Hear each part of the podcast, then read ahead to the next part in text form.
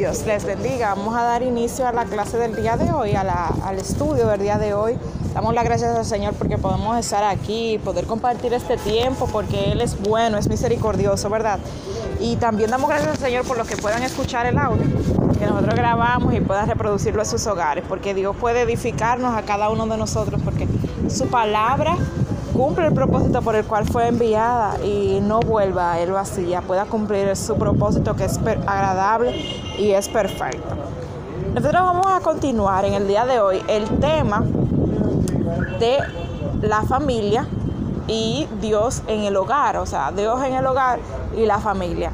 Y vimos en las clases anteriores lo importante que es para el Señor que se mantenga en la familia a Dios como el centro. Lo importante que es para el Señor que el amor de Dios sea cultivado en medio de las familias. Lo importante que es para el Señor que las familias crezcan como entes sanos, ¿verdad? A fin de que su nombre sea alabado y glorificado en medio de ella.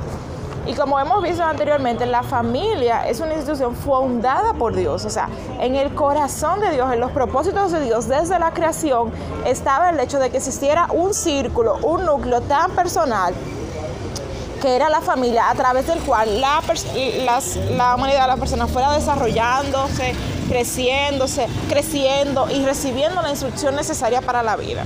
Nosotros vemos en Génesis 2, cuando el Señor une a Adán y a Eva, vemos cómo Él le plantea su propósito para con ellos dos y le dice, esta hora es hueso de mis huesos.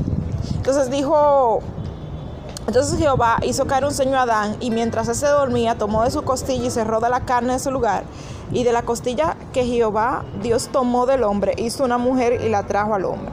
Y dijo entonces Adán, este es ahora hueso de mi hueso y carne de mi carne, será llamada varona, porque del varón fue tomado. Por tanto, dejará el hombre a su padre y a su madre y se unirá a su mujer y serán una sola carne. Dios tenía ese propósito de que la familia fuera un círculo íntimo, de unidad, de unidad entre cada uno de ellos. Pero también el Señor dejó a cargo de la familia una responsabilidad muy importante. A cargo de los padres y, de los, y de los padres también una responsabilidad a cargo de los hijos. Y es la responsabilidad de la instrucción en los caminos del Señor. Cuando el Señor permite a un hombre, o una mujer formar una familia, crear un círculo familiar, también Dios les está dando a ellos la responsabilidad de guiarse, instruirse hacia los caminos del Señor. De que ese círculo no sirva solamente para ellos estar juntos, sino que también sirva para ellos desarrollar una relación que sea agradable delante de la presencia de Dios. Vemos que hay responsabilidades para el esposo acerca de instruir y santificar a su esposa, de, de santificarla, de instruirla, de guiarla a los caminos del Señor y a su esposa, de manifestar eh, el amor eh, a, su esposo, respeto a su esposo y honrar a su esposo como manda también la palabra. O sea que la familia es un círculo donde se desarrolla y debe desarrollarse y crecer la fe. Dios creó a la familia desde Génesis, estableció un orden y parámetros en los que debe dirigirse el hogar. Dios quiere que la familia sea el medio, por medio del cual, el círculo por medio del cual las personas sean instruidas en sus caminos. Nosotros vamos a ver en Deuteronomio 6, 7, 9. Ya eso es cuando una familia que está, tienen hijos y demás. El Señor le dejó bien claro, antes de leer, a su pueblo lo que Él quería que hicieran los padres con los frutos que iban a recibir, o sea, con los hijos que iban a recibir. Vamos a ver qué dice. Y las repetirás. si quiere leer antes del 7, el 6. Ah, el 6 también. Y estas palabras que yo te mando hoy estarán sobre tu corazón, y las repetirás a tus hijos, y hablarás de ellas en tu casa, y andando por el camino, y al acostarte, y cuando te levantes, y las atarás como una señal en tu mano, y estarán como frontales entre tus ojos, y las escribirás en los postes de tu casa y en tus puertas. Entonces vemos aquí como Dios estaba dándole al pueblo la ley, su orden, su mandato. Pero él también estaba consciente de ese círculo familiar. Y él dijo, ¿cuál es el círculo más grande de influencia que tiene una persona? Su familia. Pero él no dejó a los padres así como que aprendan, sepan la ley, vivan la ley. No, ustedes sepan la ley, vivan la ley, pero enseñen la ley. Entonces la familia es el ciclo que Dios creó para que las personas fueran instruidas en su camino. Y vemos como el Señor le dice a los del pueblo, y la repetirás a tus hijos. No solamente tú tienes que vivir esto delante de mí, sino tú tienes que instruir a tu círculo, a tu familia en esto, en este camino que yo te he enseñado, que yo te he mostrado. Entonces, la familia debe ser ese círculo en que las personas crezcan en la instrucción de los caminos del Señor. Los padres tienen delante de Dios la responsabilidad de instrucción y no pueden desatenderse de él. Lo que vemos, que vemos en nuestra sociedad actual. Padre teniendo hijos. Ay, que coge el mejor rumbo el muchacho por donde bien pueda. A veces niños de 8 años, 9 años, los padres totalmente desatendidos Ya yo no puedo con ese muchacho. Ya yo no lo controlo. Ya ese muchacho yo no lo gobierno. O sea, no. Ese no fue el orden que Dios estableció. Dios mandó a los padres a instruir a sus hijos. No solamente la ley, sino mantenerlo en su misión en sus hogares mientras ellos estuvieran en sus casas desarrollándose. Porque cuando le dijo a Dios al hombre que dijo se unirá a su mujer, dejará a su padre a su madre, se unirá a su mujer y serán una sola carne. Hasta que esa persona no pase a formar otra familia o ya tener una familia aparte, debe, se debe a la instrucción dada en su casa, en su hogar, en su familia, donde Dios lo puso. Y debe al padre el responder por la instrucción y la guianza que se le hijos. Nosotros vemos una sociedad muy desatendida, de mucho individualismo. Madres también que tienen a sus hijos, que tienen a su familia y se desentienden totalmente. Ya yo no puedo con ese muchacho, ya no lo controlo. ¿Por qué? Porque no se quieren sobrecargar y dice, ay, ya, que haga lo que quiera. No, pero usted va a dar cuentas delante de Dios por eso usted va a dar cuenta delante de Dios por haberse desentendido de eso, por haber dejado a esa persona. Y ciertamente la salvación es individual y cada uno vamos a dar cuenta por nuestra pero usted va a dar cuenta por la obras de sus hijos, porque se supone que usted era que tenía que instruirlo en los caminos hasta él, que ya él fuera una persona madura e independiente. O sea, es una responsabilidad suya. La familia que Dios le ha dado es algo que el Señor le ha puesto a su cuidado. La palabra dice que los hijos son frutos que usted debe, ¿verdad? Tener y cuidado de cada uno de ellos. Entonces Dios quiere que se desarrollen familias sanas. Vamos a ver un ejemplo en Josué 24:15 de cómo Josué estaba guiando y encaminando al pueblo. Pero Josué tenía la seguridad de que había que él primero había encaminado y dirigido ¿qué? su casa. Porque cuando él tuvo que hablar delante del pueblo, él habló con toda propiedad y él estaba hablando al pueblo que iban a pasar a la eh, o que debían servir al Señor. Y él dice, Josué 24:15, mm, si mal os parece servir a Jehová, escogeos a quien servir.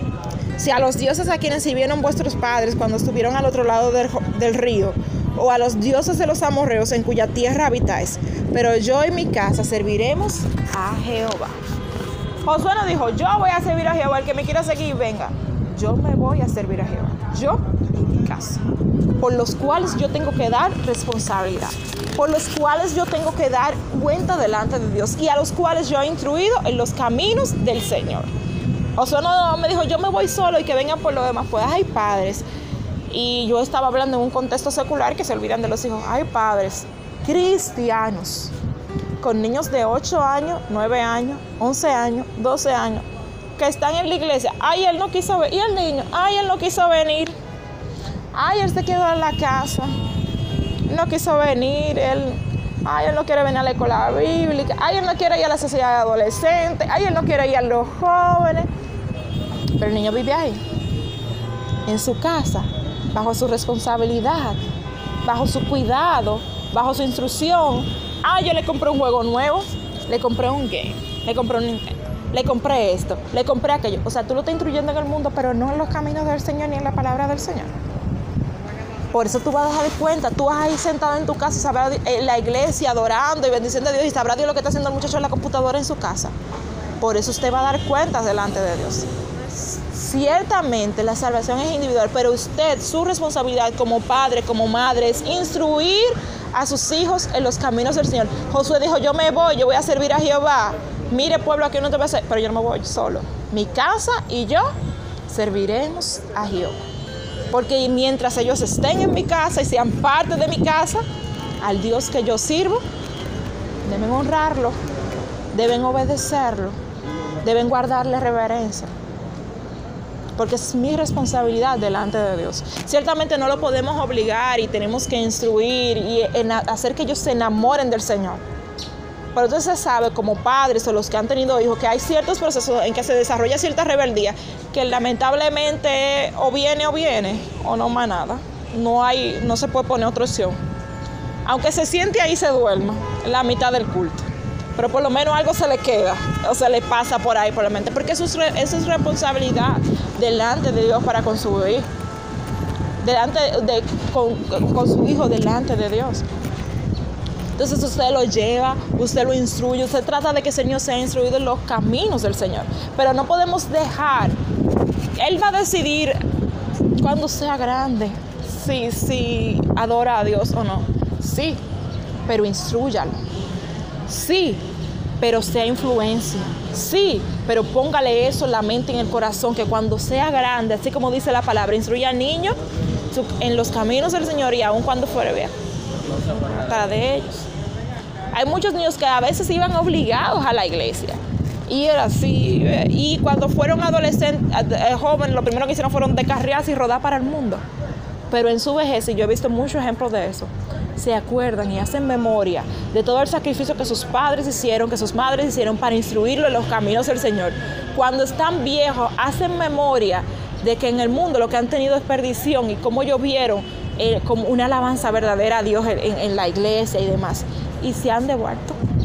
Y dan testimonio de eso y ciertamente eh, yo he visto muchas veces en mi iglesia y le doy mucha gloria al Señor. Personas que se perdieron perdiditas cuando eran jóvenes, pero que fueron a, la, a la escuela bíblica de verano, que sus padres lo mandaban a la casa de adolescentes y demás. Y dicen, yo estoy aquí porque yo hice memoria de aquello. Aunque mi juventud no lo valoré, ni, ni mi eh, adulta joven no lo valoré, pero ahora yo hice memoria de lo verdadero, de lo que es real. Y es una responsabilidad de los padres hacerlo. que hoy en día eh, los que son más escépticos de la palabra de Dios critican a los que son cristianos y dicen no, porque ellos están acondicionándole el pensamiento a los niños para que los niños crean en eso. Y no lo podemos obligar y por ahí se va. Sin embargo, yo vi un, un videito que alguien me estaba enseñando de un niño varón que tiene como nueve años, que tiene o, ocho años, y dice que él es un drag king. Oh, Eso es como la drag queen, pero él es drag king.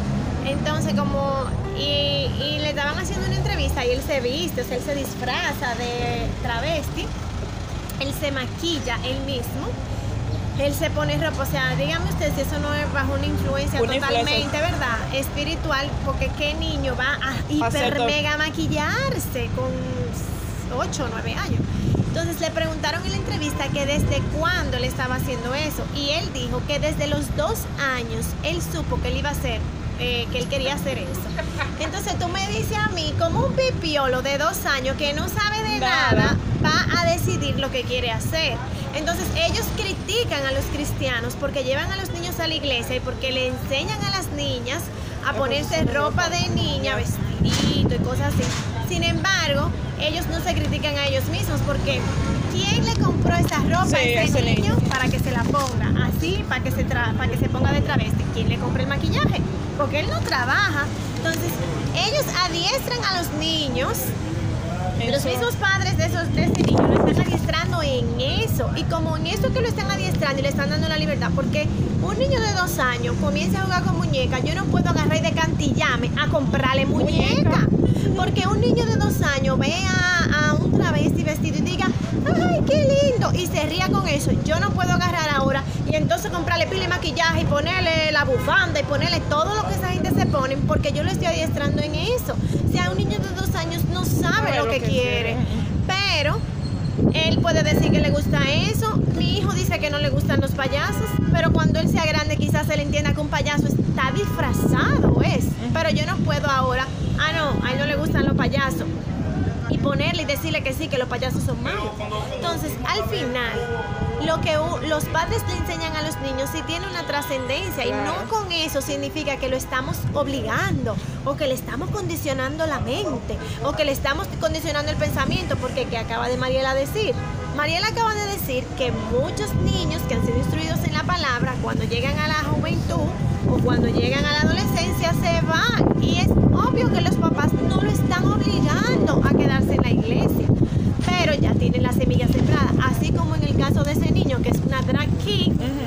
En el caso de ese niño tiene esa semilla sembrada. Lamentablemente esa fue la que se le sembró.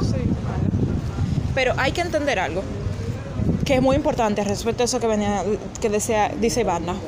Si usted, su familia, si ese círculo no influye en la palabra de Dios, no lleva la influencia de la palabra de Dios a su casa, entonces el mundo va a llevar la influencia del mundo a la mente de ese niño. ¿Por qué? La sociedad ha malentendido algo y cree que los niños pueden, ellos deciden que les gusta, si me gusta esto morado, esto azul, esa ropita. Pero toda la mayoría de las decisiones que los niños toman es de un círculo de influencia. Y si usted como cristiano, como persona responsable con sus hijos delante de Dios, no se toma el cuidado y la dedicación, no con obligación, porque el Señor también nos llama a hacer la forma en que debemos hacerlo, de influir en su hijo, el mundo va a influir. Pero alguna influencia va a coger porque ellos son esponjas y algo ellos van a absorber. No me diga a mí que ya el niño nació eh, gustándole, así como decía Vanna, eso, gustándole eh, eh, disfrazarse de mujer o maquillarse así. Él vio algo, se lo celebraron, se lo aplaudieron, que entonces el mundo está influyendo en él. Si usted como cristiano no busca influir en sus hijos, el mundo lo va a hacer, pero algo él va a absorber. Porque son papeles en blanco, son esponjas que absorben, que ven, que buscan. Si usted se desentiende, lo va a tomar el enemigo. Porque tenemos que entender, claro, nosotros como cristianos eso, existen dos bandos, o con Dios o sin Dios. Y punto, si usted lo deja a la buena, de que ruede, lo va a tomar el. Sí, es importante mencionar el capítulo 5 de Efesios, donde se menciona el rol que cada miembro de la familia debe seguir. O sea, a las casadas se les manda a que estén sujetas a sus propios, a sus propios maridos y el marido pues es la cabeza de la mujer que también es debe reconocer primero que Cristo es su cabeza y que es miembro del cuerpo de la iglesia, porque de hecho el propio Cristo es salvador de la misma iglesia. Y los capítulos 28 y 29 mencionan que los maridos deben amar a sus mujeres como a sus mismos cuerpos, porque el que ama a su mujer, a sí mismo se ama porque nadie aborreció jamás a su propia carne, sino que la sustenta y la cuida, como también Cristo hace con la iglesia.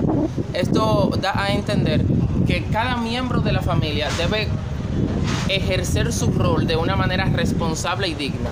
Pero un cabeza de familia, por ejemplo, dice el capítulo 5, versículo 8 de la primera carta a Timoteo, que no atienda bien su propia casa, no puede jamás eh, ir a, atender o administrar, ya sea la iglesia o otra cosa donde esté, porque si en su propia casa no lo hace, no lo hará en ningún lado. De manera que deben inculcar en sus niños el rol que le corresponde. Además de eso, y otro punto importante es que el enemigo ha intentado socavar, socavar y acabar con esto, casando dos hombres o dos mujeres. Entonces, cuando un niño ve esto y lo ve como normal, lo acoge y entonces comienza a influir en el mundo estas enseñanzas. Y es por eso que poco a poco Satanás ha ido acabando, por así decirlo, con, con, el, con el matrimonio que el propio Jehová lo instituyó desde el inicio de la humanidad. Así es. Y vemos en Efesios 6, 4, donde el Señor le da un mandato a los padres. Y, y vosotros, padres, no provoquéis a ir a sus hijos, sino criarlo en disciplina y amonestación del Señor. Es un mandato. O sea, la familia debe ser el primer círculo de influencia, de instrucción en la vida cristiana para los hijos nosotros, ya no vamos a hablar, nosotros como cristianos no nos podemos desentender de nuestros hijos, no nos podemos desentender de las personas que el Señor ha puesto en nuestras familias para nosotros ser círculo de influencia. Debemos cada día mostrarle a Dios, mostrarle a Cristo, mostrarle la vida en Cristo, mostrarle lo bueno que es vivir en Cristo, lo bueno que es Dios y la salvación que Dios le puede ofrecer. O sea, que nada influya en mi familia más de lo que yo puedo influir mostrándole el camino de Dios. Ahora, ya ellos después, así como decía, tomarán su decisión. Pero yo no debo desentenderme, yo no debo decir, yo voy a vivir mi vida cristiana y mi familia no sé, amén. No, usted como padre va a vivir su vida cristiana, pero va a hacer que sus niños, tiene que lograr que sus niños los acompañen en esa vida cristiana.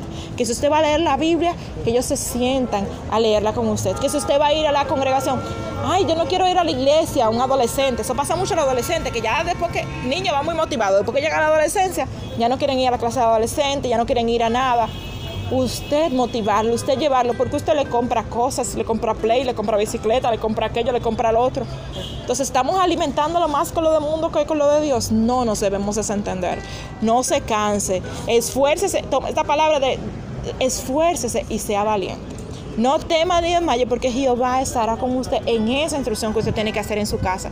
Y que usted pueda decir, así como Josué, escojan ustedes a qué servir, pero yo en mi casa serviremos a Jehová. Incluya a su familia, incluya a sus hijos, incluya a su esposa, incluya a su esposo, incluya a toda la familia. Y desde ahora en adelante pídele al Señor ser esa influencia en medio de su familia para la gloria de su nombre que el Señor quiere que usted sea, que nosotros el Señor quiere que cada uno de nosotros seamos. Así que si hay algún aporte, si no vamos, vamos a orar, vamos a orar por aquellos que reconocen, ¿verdad? Así como delante de Dios que necesitan ser ese círculo de influencia en medio de su familia. Pero también vamos a orar por aquellos que no son cristianos, que no han recibido a Cristo y que están viendo cómo el enemigo está trabajando en las familias para destrucción. Hay personas que no son cristianas, pero a través de, todas esas cosas y ver cómo el pecado se está incrementando, se dan cuenta que necesariamente necesitan apartarse de ese mundo y necesitan buscar un camino seguro. Y el único camino seguro es Cristo Jesús. La única salvación está en Cristo Jesús. La única forma de guiar familias buenas, de tener estructuras buenas familiares, es con Cristo en medio de los hogares, con Dios en medio de los hogares. Así que si hay alguien que quiere recibir a Cristo en este día, se quiere confesar que ha vivido de acuerdo al orden del mundo y quiere apartarse de ello, que ha vivido de acuerdo al orden de Satanás y quiere apartarse de ello, debe recibir a Cristo. Debe decir, Señor Jesús, yo te recibo como mi Señor, como mi Salvador. Reconozco que he vivido en pecado y apartado de ti, de acuerdo al orden de Satanás pero hoy yo decido formar parte de la familia de Dios. Yo reconozco tu sacrificio en la cruz del Calvario por cada uno de mis pecados y te pido que me perdones por ello. Te pido que inscribas mi nombre en el libro de la vida y que me ayudes a permanecer en el nombre de Jesús. Amén.